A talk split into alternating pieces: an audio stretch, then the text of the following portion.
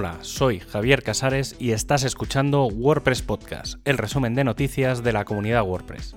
En este programa encontras la información del 26 de abril al 2 de mayo de 2021. Dos grandes propuestas han salido esta semana del equipo de Meta, el responsable de WordPress.org, y hay que reconocer que son bastante ilusionantes. La primera de ellas hace referencia a algo que ya sabíamos, que es el directorio de patrones.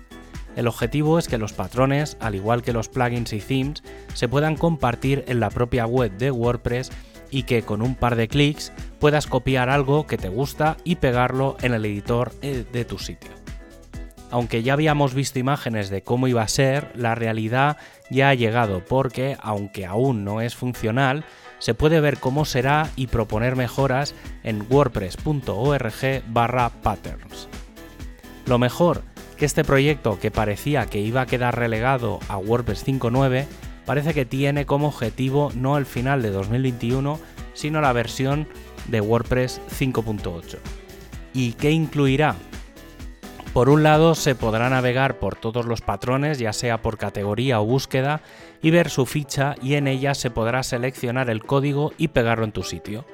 Por otro lado, los usuarios de WordPress.org podrán crear y enviar sus patrones y ponerlos a disposición de todos tras una pequeña revisión. Aunque quizá lo mejor es que, dentro de tu WordPress, podrás buscar y usar los patrones que haya en el directorio. La segunda propuesta, y que también es muy emocionante, es la de incorporar a WordPress.org un proyecto llamado Creative Commons Search. Por poner un poco de contexto, WordPress siempre ha buscado alguna herramienta para que todos pudiéramos usar imágenes libres en nuestros contenidos y con los cambios de licencia de muchas plataformas de imágenes, Matt Mullenbeck ha anunciado la adquisición de CC Search y la incorporación de cinco personas del equipo a Automatic que se cederán mediante el programa FIFO de Feature a WordPress. Los primeros pasos ya se han dado y es que el proyecto pasará a llamarse Openverse, tiene ya su canal de Slack, hashtag Openverse, se van a crear cuatro repos en GitHub, Openverse Catalog, Scripts, Frontend y API y se creará un nuevo equipo del Make. En un futuro cercano, el buscador y agregador de contenidos estará en wordpress.org barra Openverse. Una vez esté establecido, es muy probable que el propio core de WordPress incorpore la posibilidad de buscar imágenes y vídeo directamente al añadir un bloque de imagen o vídeo al más puro estilo Giphy. Tenemos una nueva versión del plugin Gutenberg, la 10.5, con muchas novedades.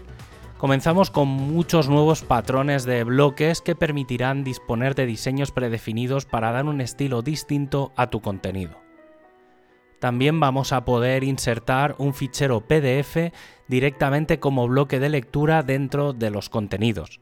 Se puede arrastrar o incluir un PDF y se mostrará directamente su contenido con un reproductor sin necesidad de descargarlo.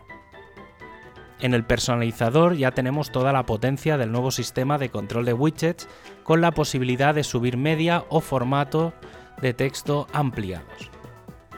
En total, se han mejorado 12 bloques, los patrones, la interfaz en general, el editor de plantillas y el editor del sitio, además de corregir una veintena de errores y retocar una treintena de experimentos.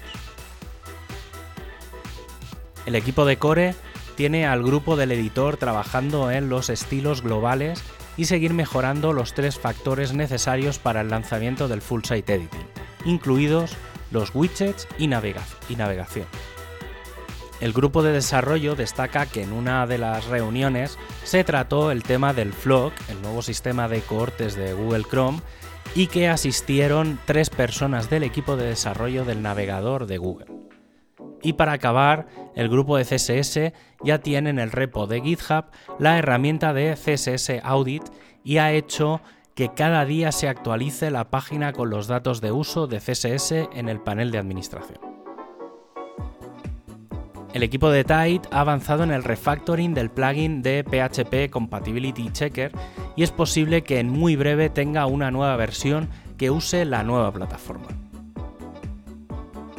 El equipo de accesibilidad ha hecho una propuesta para mejorar el recorrido de la revisión de tickets, ya que por norma general llegan al equipo demasiado pronto para una primera revisión.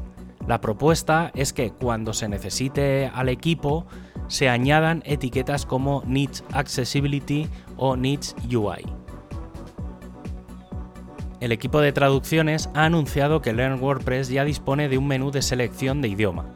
Ahora mismo cuando entras en el sitio ya elige por defecto un idioma que puede ser ampliado con otros y te muestra los talleres y lecciones en esos idiomas. El equipo de comunidad está buscando cuál va a ser la mejor manera de volver a las WordCamps presenciales. Y es que desde hace algunas semanas ya hay algunas meetup que están volviendo a esa normalidad, principalmente en Taiwán, Nueva Zelanda o Australia. Parece que el primer paso previo a retomar las eh, WordCamps será que en esa comunidad ya se hayan retomado las meetups presenciales, que solo haya ponentes y asistentes locales que se recomiende solo la asistencia de personas vacunadas y que sean eventos híbridos, mitad presencial, mitad en línea. Para acabar, la Comunidad de España ha publicado un artículo en el blog llamado El texto alternativo de las imágenes en WordPress, en el que se repasa la utilidad de este elemento en la accesibilidad web. Y como despedida, puedes revisar los enlaces a los contenidos comentados desde wordpresspodcast.es y suscribirte desde tu plataforma de podcast preferida.